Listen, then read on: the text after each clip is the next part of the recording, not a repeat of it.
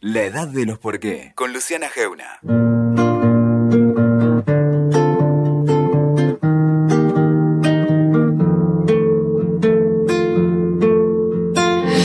Sabemos todo y sabemos nada sobre ella, porque parece infinita en su inquietud y en su búsqueda. Pero en el medio deja su vida a la intemperie con novelas como Las Malas, esa obra literaria que es crónica y autobiografía y que lleva cinco ediciones en Argentina y fue publicada en España, México, París y Alemania. Ella es actriz, narradora, ensayista, poeta y trans. Fue prostituta, vendedora ambulante y empleada doméstica. Y desde ese, su lugar, irrumpió descarnada y provocadora, llena de lucidez. Ella es Camila Sosa Villada y está hoy en la edad de los por qué. Camila, em, ¿cómo estás? Antes que nada, eh, bienvenida, muchas gracias por, estar acá. Hace poco estuviste en el FILBA, eso me hizo eh, recordar un poco, reeditar la idea que tenías hace un montón de invitarte a, la edad de los por qué, ahora en el medio de la cuarentena, y vos vivís en Córdoba además, eh, estos encuentros son así por teléfono, pero bueno, un poco recién estábamos hablando con Ale, la locutora, de, esto, de, esta especie de motor tuyo, de tu propia vida como alimento literaria, y, y, hoy cuando te volví a leer y te, te, releía, pensaba tu motor de hoy, que, te convertiste un poco eh, en un símbolo literario del momento, ocupas un lugar enorme y siempre pasa cuando llegas ahí, ¿cuál es el motor, el, que sigue, el de acá en adelante? Bueno, yo sigo viviendo, de modo que de modo, no me he muerto, de modo que seguiré comiendo de, seguiré comiendo de mí misma hasta que hasta que me muera. Yo mm, de todas maneras pienso que mm, mm, está bien, una puede dar la idea de cierto afán autobiográfico, ¿sabes? Eh, pero una también es una gran mentirosa, una también es una, eh, una gran inventora. Entonces, eh, no es asunto el, de dónde yo saco mi inspiración. No, no es por la inspiración. A mí lo, que me pasaba cuando vos trajiste como un vos, de hecho, estás hablando en mexicana ahora, ¿no? Bueno, un poco, sí, sabes, me da, un poco de vergüenza siempre dar notas y hace un tiempo encontré que me siento cómoda si yo mm, hablo un poco así, me siento menos indefensa.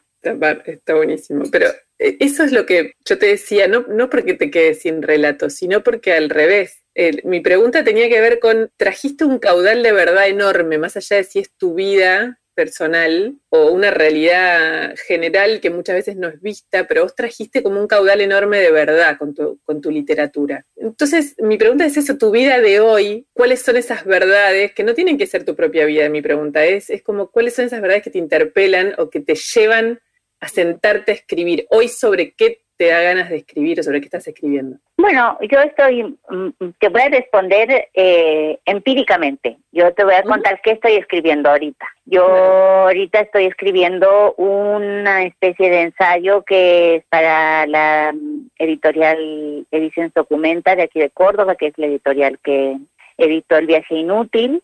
Un ensayo, mm, un ensayo como lo que escribo yo sobre el trabajo de los buscavidas, el trabajo de las eh, de los eh, que no están regulados, que no están regulados por eh, el Estado, que no están regulados por nadie, ni por un sindicato, ni por nada.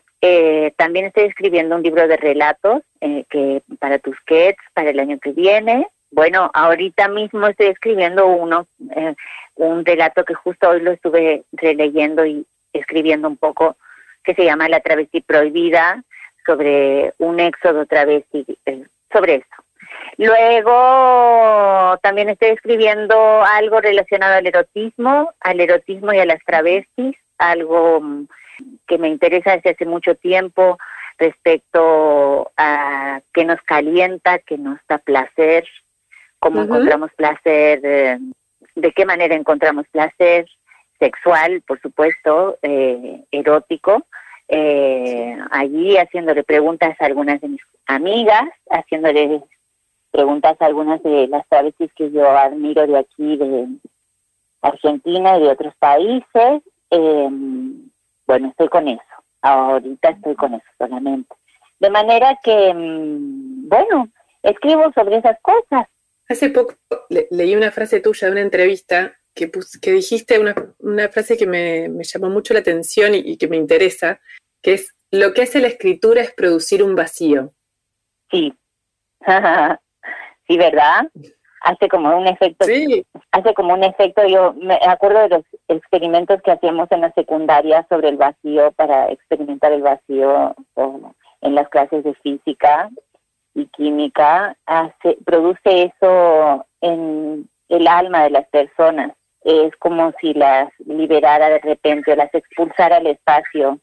Eh, tanto a las que escriben, a las personas que escriben como a las personas que leen. Me parece que un poco la escritura lo que hace es expulsarnos a un lugar donde no hay oxígeno, donde no hay nada. Y eso nos lleva a plantearnos formas de habitar, de habitar el mundo que todavía, todavía no habíamos imaginado, todavía no habíamos pensado.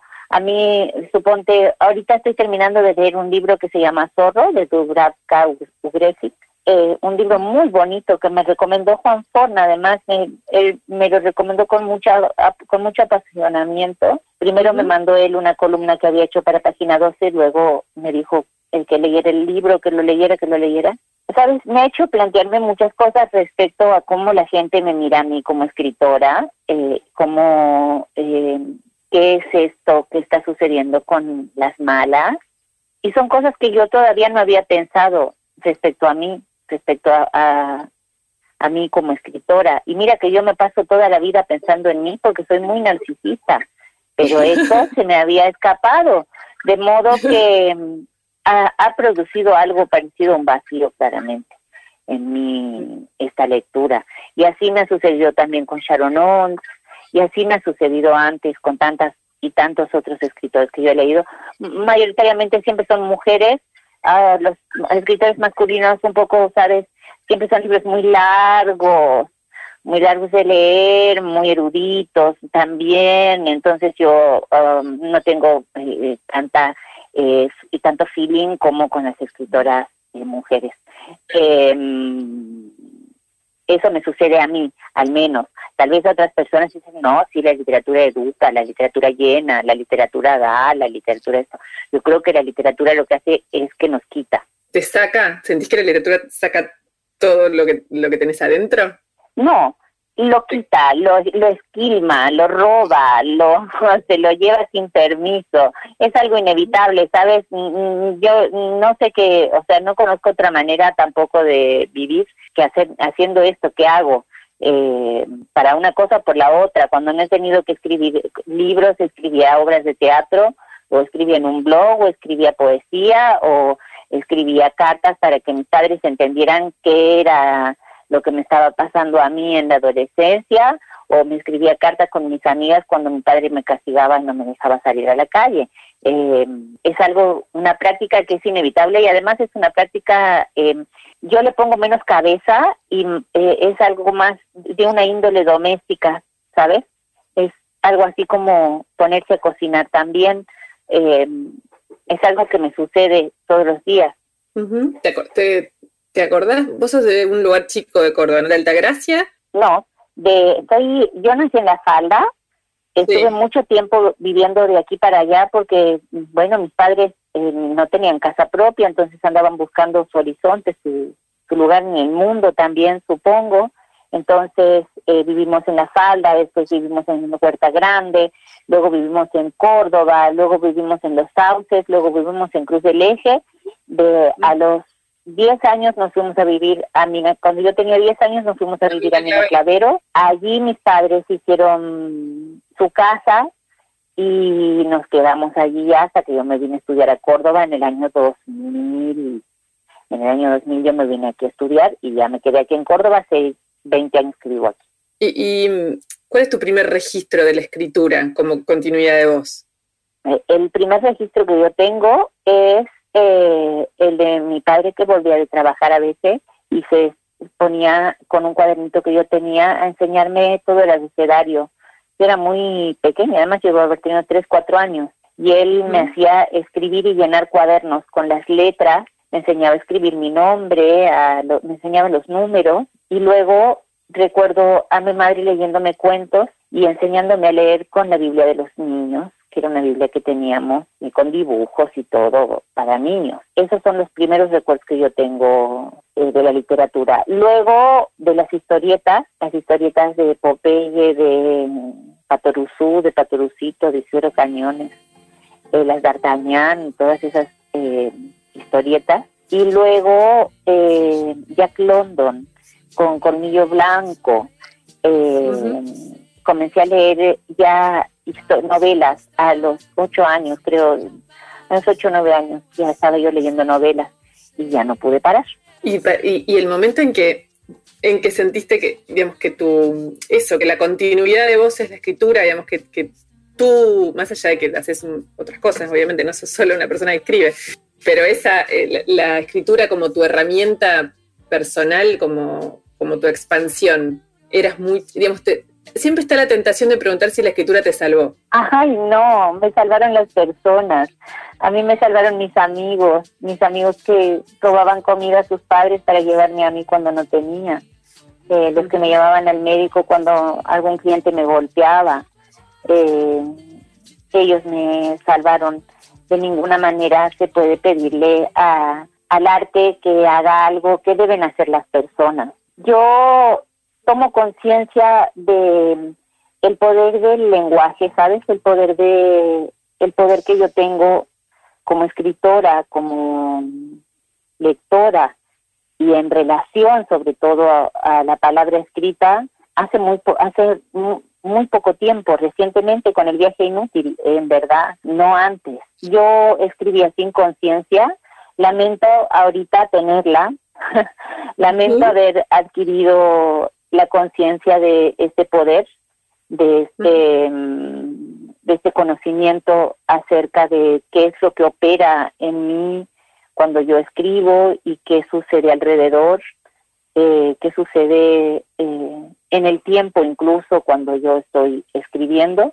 Ha sido muy reciente, ha sido también gracias al psicoanálisis, ha sido gracias a que yo comencé a ir a terapia, pero antes era otro tipo de escritura, era una escritura, así como te digo, como de hacerse el desayuno todos los días. Esa, esa infancia tuya en, en Minaclavero, desde los 10 años que decías vos, y, y, la condición que vos siempre contás que desde muy chica sabías que, tenías de trans, eso, la escritura tuvo que ver como canal, como camino en, en, esa, en esa vida, si querés, contradictoria con lo que está escrito para, los, para la vida de un pueblo, de un lugar chico, sobre todo del interior de la Argentina? Es que yo nunca me lo, nunca me lo planteo. Yo, mira, yo escribía, eh, escribía historias incluso antes de travestirme, en las que yo sabía que era la protagonista y, y, y era una mujer me explico, yo escribía, pues suponte que era una adolescente que estaba enamorada de su profesor de gimnasia y que el profesor de gimnasia venía y la llevaba a una cabaña en la montaña y le hacía el amor y yo qué sé, yo qué sé cuánto. Eh, yo hacía eso, era una manera de abrir eh, puertas, ¿sabes? Una manera de ir corriendo los límites y los corría de esa manera. Esa función tenía y tenía otra función mucho más grande todavía, que era la de encerrarme en mi cuarto y saber que nadie podía llegar a donde yo estaba en ese momento que iba escribiendo. Es decir, era una manera de renunciar a mis padres, era una manera también de renunciar al pueblo y de renunciar a una normalidad, a lo que debíamos ser como adolescentes en ese momento, a lo que yo debía hacer en ese momento como hija, como alumna, como población, eh, ¿verdad? A mí me servía para quedarme a solas, para estar a solas y pensar en mí misma, como, como te dije antes, poder poner en práctica ese, esa egolatría, ¿verdad? Vos en eh, hay una charla TED tuya que se hizo muy, muy conocida, que la diste en Córdoba ya hace bastantes años, en 2014 fue, que, que un poco, que se te veía, en donde un poco contás tu experiencia cuando llegaste a, Córdoba Capital y el momento en que te prostituías y, todo lo que viviste ahí. Y, y está siempre tu papá y, y está como un dolor muy grande cuando vos lo vas contando. Igual vas, tenés una dualidad entre el, dolor o el drama y el humor permanente, que es muy, muy interesante, pero en esa charla se siente algo roto con tu papá, sobre todo. Eso hoy, con esta vida de hoy, con el paso del tiempo, ¿en, qué, cómo se hilvanó esa historia familiar que, está tan presente en, todo lo que vos vas contando? Bueno, en primera yo te voy a confesar que odio esa charla TEDx. ¿Por qué? Eh, ay, la detesto, me detesto a mí, me detesto, detesto la, la cosa. Ah, el vestido que me puse, cómo me veo, cómo me escucho, las cosas que digo. Yo estaba además, no me dejaban decir malas palabras, no me querían, no me dejaban poner ese vestido. Eh, era todo una tortura. Oye, yo di una charla con Martín Tetas ese día. Fue espantoso.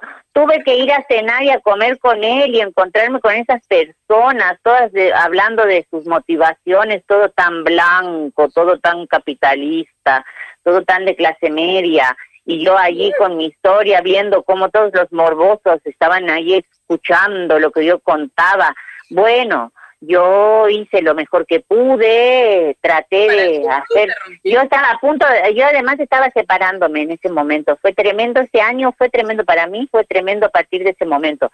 Yo estaba separándome de mi pareja, yo estaba, había convivido dos años con un muchacho muy bueno, con un muchacho que me adoraba, que se levantaba todas las mañanas, me decía, buen día, hermosa, me preparaba el desayuno, me lo traía a la cama, eh, y aún así, con tanto amor, no funcionó. Entonces yo estaba completamente perdida y acepté ir a ese, a ese lugar completamente perdida, sin nada para decirle a las personas, porque además las personas siempre están esperando que una diga verdades, ¿verdad? Tú dices, me dices al comienzo de la entrevista, has traído una gran verdad a la literatura.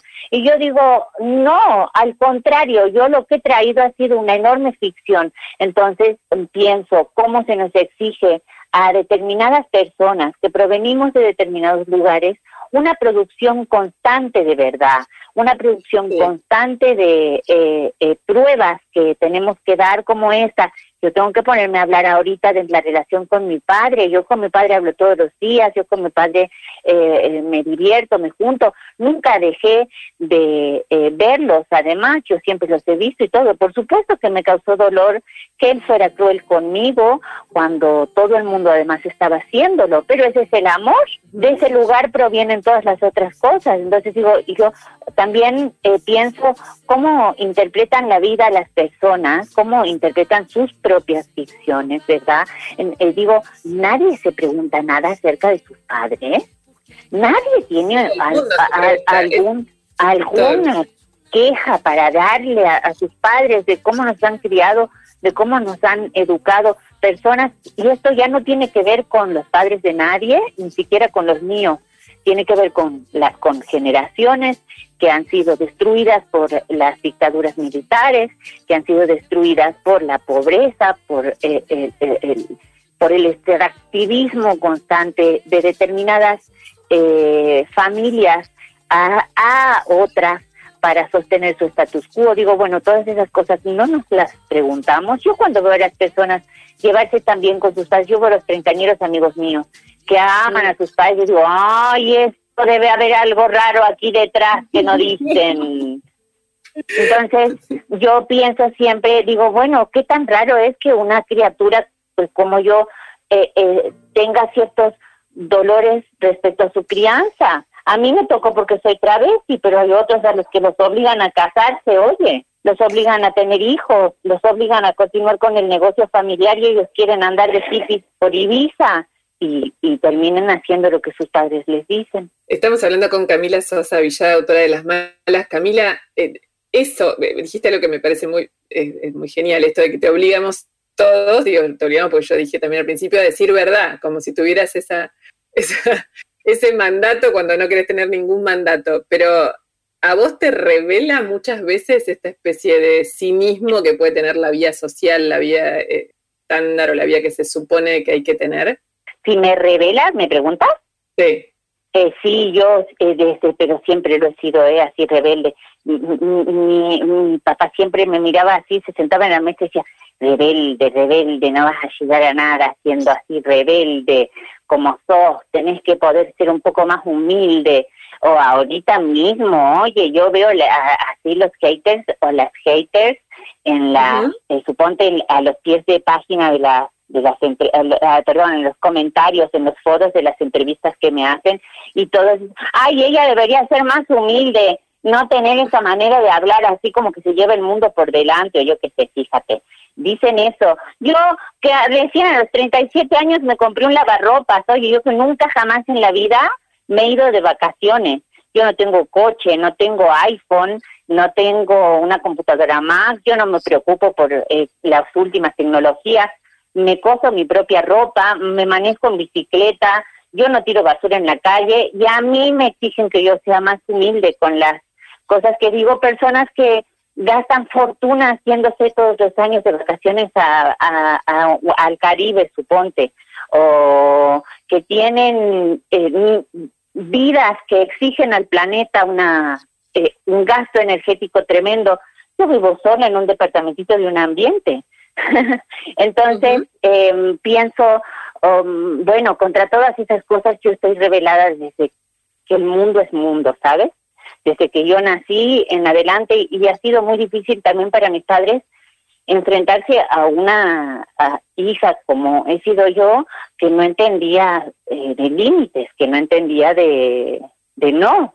Y Suponte, en la, en la escuela me ponían en la libreta, ponían, no es muy buena alumna, pero ah, eh, es muy rebelde su, su actitud, su actitud no va a llevarla a ningún lado, eh, hable menos en clase, eh, revise su vocabulario, es muy eh, eh, contestadora, yo qué sé, yo qué cuánto, y no lo podía evitar, además me hubiera encantado, ¿sabes?, ser eh, una persona eh, con mejor capacidad de adaptación, pero no me ha salido bien.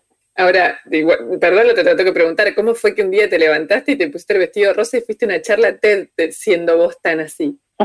No lo sé, no te digo que yo me estaba separando, estaba estúpida, hice tantas cosas. y luego, mira, después de esa charla me fui a Buenos Aires porque tenía que hacer el bello indiferente en el Centro Cultural San Martín.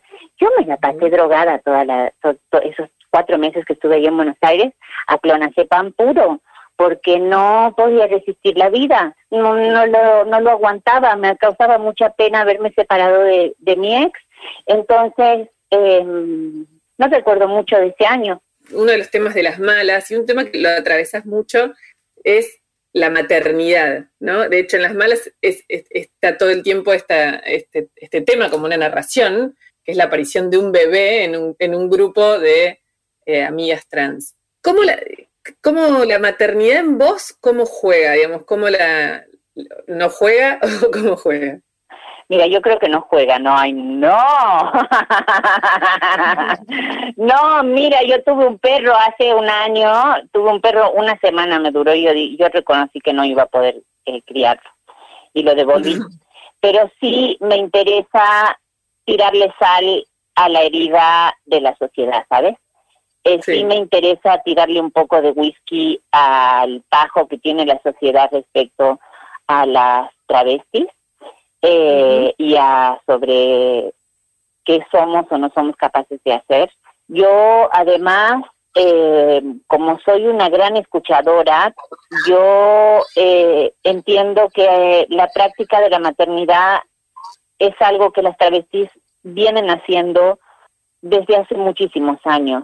Es decir, eh, las travestis eh, migran, vienen de Salta, vienen de Perú, vienen de Bolivia, vienen de Paraguay a la Argentina, a Capital Federal o hacia Córdoba o a Rosario también, que en Rosario les va muy bien, vienen, trabajan como prostitutas, juntan dinero y lo envían a sus familias, para sus hermanitos, para sus sobrinos, incluso para sus hijos. Yo tengo amigas travestis que han enviado a sus hijos a la universidad siendo prostitutas. De modo que eh, es algo que hemos estado haciendo desde siempre. La maternidad de las travestis para con otras travestis. Eh, bueno, ahorita no sé si tú estás viendo la veneno. No, pero me la nombraron. Justo hoy me la nombraron y la voy a mirar. La voy a mirar. Ay, mira, yo eh, así, eh, y yo no soy de recomendarme, parece esa cosa de los influencers que te bombardean las recomendaciones y todo me parece un espanto, pero yo eh, a, esta serie en particular a mí me ha vuelto loca, ¿sabes? Me ha vuelto completamente loca y, en, también se toca el tema de la maternidad de las travestis para con las travestis eh, para con las más jóvenes, eh, cómo las travestis mayores ejercen eh, maternaje, cuidados, eh, una maternidad muy pura, ¿sabes? Además, una maternidad donde ya no interviene, por, es decir, te suponte, yo cuando escucho eso, ay, la maternidad será deseada o no será, yo digo, ay, qué, qué barbaridad lo que se dice. Se dice con tanta facilidad algo así, como que se puede desear ser madre como algo que se programa o qué sé yo. Yo digo, bueno, vamos a ver cómo se, cómo se, cómo se es madre, cómo se llega a ser madre. Eh, no sé si es que eso se desea o, eso acontece como acontece eh, para los árboles eh, ser fecundados y luego dar un fruto. Es decir, em, yo pienso en esas cosas y luego pienso en cómo llega el niño a la vida de la tía encarna ella, no sé si en algún momento lo deseó, ella venía ejerciendo maternidad eh, antes con María la Pájara, con la que escribe que es Camila, con otras tantas que van llegando a su casa y un día se encuentra un niño y dice, bueno, me lo llevo, me lo quedo. Y punto. ¿Qué es la maternidad para vos? Cuidar a una persona hasta que está lista para volver a la vida. Cuidar a una persona hasta que está lista para salir a vivir a un mundo que es muy peligroso. ¿Y a usted cuidaron, sentís? Em, muchas veces sí, y luego yo creo que renunciaron a hacerlo. Renunciaron, renunciaron mis padres a cuidarme porque yo también renuncié a ellos cuando quise ser travesti. Pero sí eh, recibí maternaje, vuelvo a decirte, de mis amigas, de mis amigos.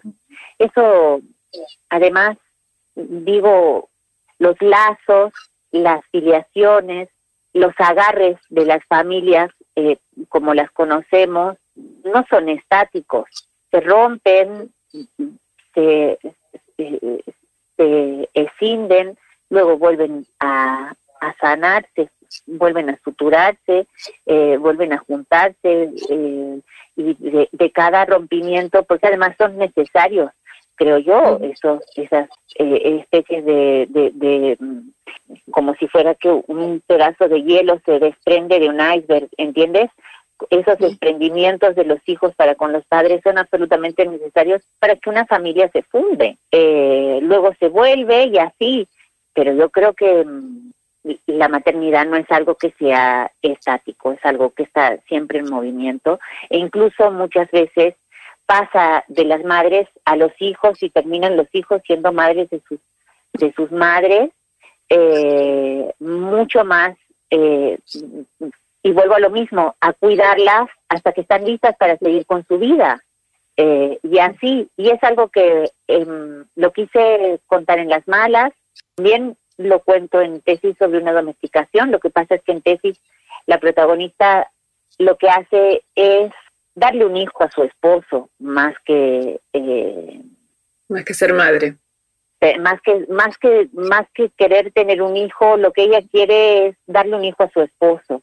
Y ella puede hacerlo y no le significa no les parece no significarle un gran sacrificio verdad luego tendrán que saber ustedes si leen la novela de, qué sacrificio está está haciendo ella pero mm, siempre me interesa eh, hablar de algo que parece mm, que parece que no existiera, que, que fuera una que, fuera una elucubración o casos así muy particulares como el de Mariela Muñoz y el de alguna otra travesti que vemos en televisión que de repente adopta una criaturita que, bueno, puede ser su sobrino, ¿verdad? Entonces los noticieros van con su morbo a preguntarles, a ver, miren, qué sé yo.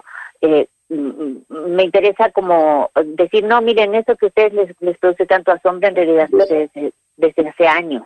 Camila, ¿por qué la, la, sociedad es tan salvaje y cruel con los travestis y por qué los travestis les resultan tan incómodos, tan, eh, no sé, no, no, me sale la palabra, pero ajenos, podemos decirle, a la sociedad. ¿Por qué los expulsa?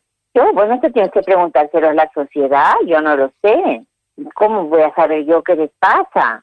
pensé que en algún eh. momento de, tanto tránsito podías tener como respuestas que, o, bueno, o, sensaciones que a esta altura te podían generar, digamos, porque realmente es una, una especie de saña muy particular la que la sociedad, a pesar de todos los avances, suele tener eh, con, los, con los trans.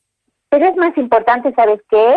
El encuentro de las travestis a lo largo de todos estos años a través de las redes sociales, algo que, bueno, los intelectuales deploran porque las redes sociales, yo qué sé, yo qué cuánto, y sin embargo a las travestis les sirvió para ponerse en contacto. Yo conocí a Marlene Guayaba a través del Facebook, a través del Facebook conocí a Maite, a Maya aquí en Córdoba y empecé a conocer a otras travestis que también eran eh, que fueron muy importantes para nosotras y el hecho de ponernos en contacto de una punta a la otra del país y comenzar a vernos, a ver fotos de otras travestis y no solo de las que eh, podíamos conocer aquí en los boliches gays o en, en, la zona roja. Empezamos a hablar, empezamos, empezamos a intercambiar información y a decir, mira, tal, tal, eh, tú no puedes hacer tal cosa con tu cuerpo, trata de, de en vez de eso, hacer esto otro, tal cirujano es mejor que otro, tal otro, ¿entiendes? Eh, es más interesante eso que hacer una pregunta, porque digo, bueno, eh, hay una hazaña con las travestis y hay una hazaña con los inmigrantes y hay una hazaña con las personas que no tienen casa y hay hazaña también con las mujeres y hay hazaña eh, con las personas, eh, con los gordos y hay con los inmigrantes eh, negros.